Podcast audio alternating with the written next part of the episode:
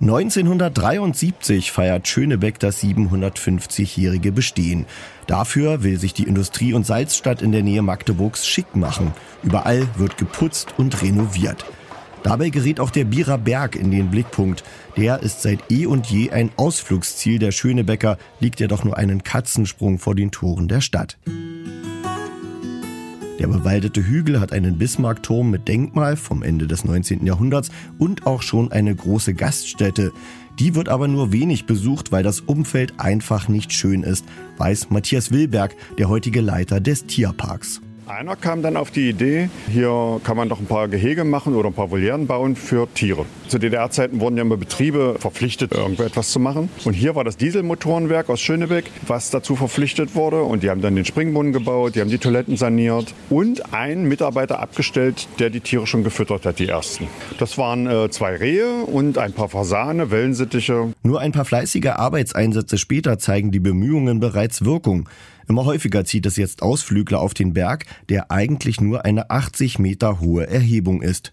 Eine Tageszeitung schreibt im Sommer 1973, In zwei Köhlerhütten können zukünftig die Gäste selbst nach ihrem Geschmack grillen. Die vom Konsum geschaffenen 180 Sitzplätze auf der Freifläche, die mit Leuchten aus der Konsumgüterproduktion des Dieselmotorenwerkes umrahmt ist, laden zur Erholung ein. Der Grundstein ist also gelegt. Es gibt jetzt so eine Art Hausmeister, der sich nicht nur um die Tiere, sondern auch um die Wege und Anlagen auf dem Areal kümmert. Der hat also Stallungen gebaut, Anlagen vergrößert, der hat also aus dem Betrieb sehr viel rausgeholt aus dem Dieselmotorenwerk. Ein Spielplatz entstand schon in dieser Zeit, aber es gab keine wirkliche Entwicklung mehr. Matthias Wilberg kommt 1988 an den Bierer Berg und ist seitdem mit Eifer dabei.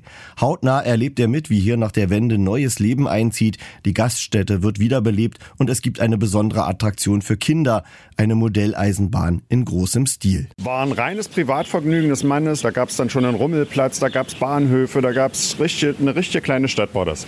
Es war sehr schön und die Leute hat das auch immer gefreut. Der war sehr emsig, der Herr Barth, der hat dann immer Laub gehakt und hat sich um seine Eisenbahn gekümmert und hat mit dieser Eisenbahn natürlich wieder Kinder angelockt und Besucher angelockt. Der Bestand an Wildtieren wird in dieser Zeit ebenfalls aufgestockt und so wird, nach deutschen Paragraphen, aus dem Heimattiergarten ein richtiger kleiner Tierpark. Und es gibt noch etwas Besonderes, eine von Bäumen umsäumte Freiluftbühne. Dort wagt 1997 die heutige Mitteldeutsche Kammerphilharmonie Schönebeck ein Experiment. Sie spielt eine Operette. Der Vetter aus Dingster erlebt fünf Aufführungen und was damals niemand ahnt, daraus wird der jährliche Schönebecker Operettensommer ein echter Publikumsmagnet. Heute ist er der größte seiner Art in Deutschland mit bis zu 20.000 Besuchern, die auch in Reisebussen aus dem In- und Ausland kommen. Mit Freilichtbühne und Tierpark, Bismarckturm, Gaststätte und Spielplatz hat sich der Bierer Berg zu einem beliebten Ausflugsziel besonders für Familien gemausert.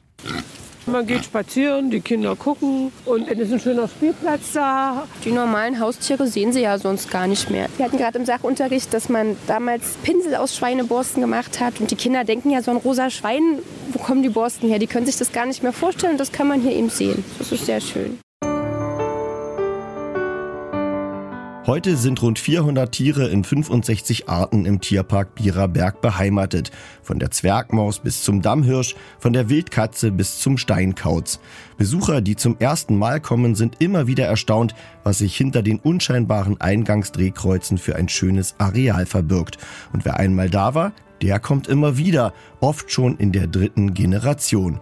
Und das liegt auch daran, dass sich eines in den letzten 50 Jahren nicht verändert hat – der Eintritt für das tierische Vergnügen ist für jedermann frei.